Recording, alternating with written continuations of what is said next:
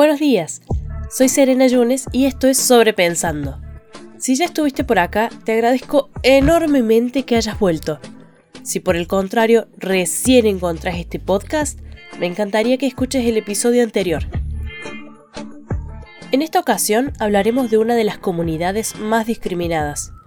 Me refiero a la comunidad trans. Al yo ser una persona cis, es decir, que me identifico con el género que se me asignó al nacer, no considero correcto iniciar mi discurso sin escuchar antes la opinión de alguien que lo vive en carne y hueso.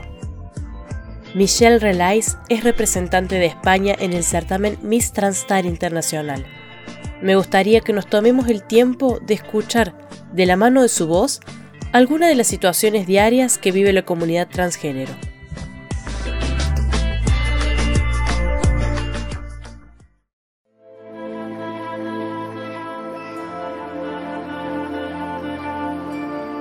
Las mujeres que hemos pasado, y tanto los hombres, por una transición, lo que buscamos es la normalidad. No andar con un letrero luminoso que esté gritando, soy trans, mírame, obsérvame, hazme sentir incómoda, hazme sentir incómoda. No. De cara a la sociedad, en el colegio, en el día a día, mucha gente te hace recordar que no eres lo que tú sientes. Entonces me diría a mí misma, a mi Michelle de 10 años, que se prepare, que el, que el camino no iba a ser nada fácil. Que es muy incómodo que te llamen por otro nombre, o en la cola de un banco, en un trámite que, señor José Robert, no, sabes, es, es un momento muy feo. La típica pregunta es, ¿tienes pene? ¿Estás operada? ¿Cuántas cirugías tienes? ¿Sabes? Cuando me la efectúan con respeto, la respondo de la misma manera. Cuando, es con, cuando me siento invadida y me están faltando respeto, la verdad prefiero ni responderlo. Pero hasta he regresado a casa llorando.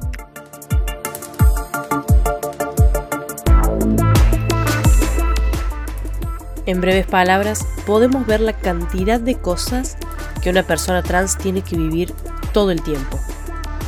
No sé ustedes, pero yo lo encuentro absolutamente frustrante. Que te cueste entenderlo no significa que tengas que maltratar o incomodar al prójimo. ¿Tenés a alguien en tu vida que sea trans? ¿Alguna vez te sentaste a escucharlo para saber de qué manera podés ayudar? O por lo menos no restar. A veces pensamos que no, que hicimos un comentario inocente, que hicimos un chiste, que fue gracioso, pero en realidad estamos siendo transfóbicos.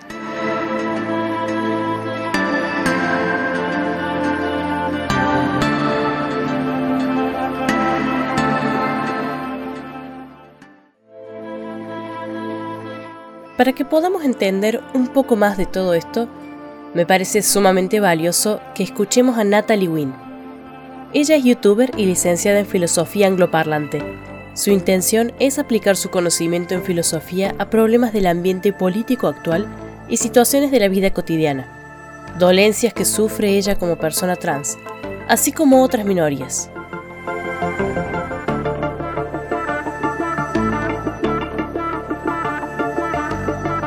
Hay estudios que muestran que las personas convencionalmente atractivas son más asumidas como felices, saludables y dignas de confianza es más probable que los contraten. Así que no se trata solo de likes en Instagram. Esto es algo serio. Y estamos despiertos. Todos somos conscientes de eso. Sabemos que la belleza es poder, que la belleza es política. Sabemos que los estándares de belleza provienen de personas privilegiadas en una sociedad desigual. Sabemos que es injusto que ser de piel clara, cis, no tener discapacidades o estar delgado se considere más atractivo que ser de piel oscura, trans, discapacitado o gordo. Sabemos que la belleza femenina importa tanto por el patriarcado. Sabemos que nuestra obsesión por la belleza está siendo provocada por la publicidad, la industria cosmética. Porque soy consciente de que los estándares de belleza convencionales son un constructo social racista, sexista, capacitista, gordofóbico y transfóbico, diseñado para preservar las relaciones de poder y vender productos. Pero, ¿significa esa conciencia que deseo menos ser convencionalmente bella? Bueno, no. Lo quiero más que nunca. El problema es que el ejercicio intelectual de criticar cosas no suele afectar mucho mis deseos.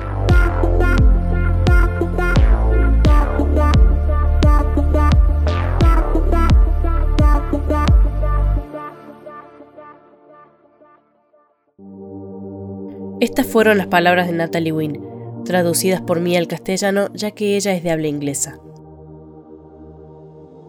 En el caso de la comunidad trans, parece una contradicción total decir que para que alguien las considere bellas, deben someterse a dietas, usar grandes cantidades de maquillaje siempre, pasar por cirugías estéticas, cuidar su imagen a niveles más altos que cualquiera. Porque la única manera que parece haber para que alguien diga que una mujer trans es hermosa es que al mirarla no puedas darte cuenta de que es trans. Negar absolutamente su esencia, su realidad, considerar que todo eso que es está mal. Si notamos facciones o formas masculinas, porque parecen un hombre disfrazado, dirían algunos. La crueldad que carga esta manera de pensar, junto con la fuerte discriminación hacia este grupo, es una de las causas de que las personas transgénero tengan una esperanza de vida de aproximadamente 35 años. Esto es fruto del maltrato y la discriminación, ya que si no han sido víctimas de crímenes de odio, esta misma segregación que afecta su búsqueda laboral y su salud mental los lleva a decisiones tan drásticas como el suicidio.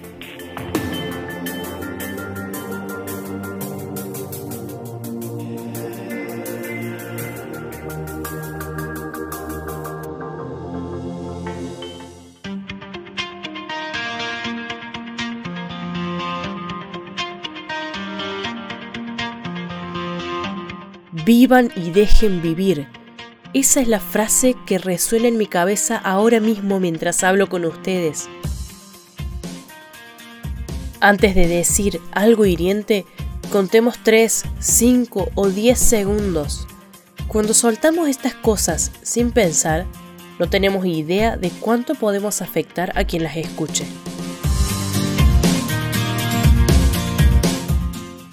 Claro, porque somos una sociedad heteronormativas. Tú imagínate que hay una sociedad transnormativas. ¿Cómo sería? ¿Qué hacemos? Andamos por la calle jugando, ah, tú eres heterosexual. Ah, no. Porque así podrían sentir en carne propia lo que se siente, lo mal que puedes hacer sentir una persona.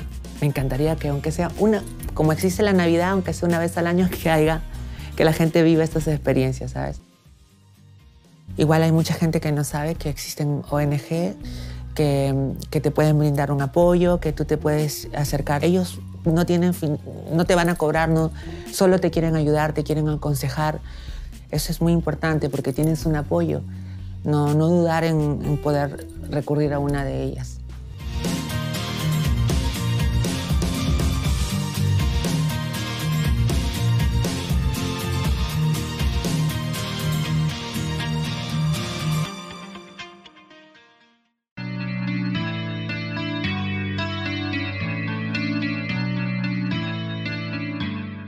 Una vez más, ya estamos llegando al final. Me encantaría que sigamos sobrepensando en el próximo capítulo. Este será sobre los roles de género. No se lo pierdan, hay mucho, mucho, mucho para decir. Nos vemos.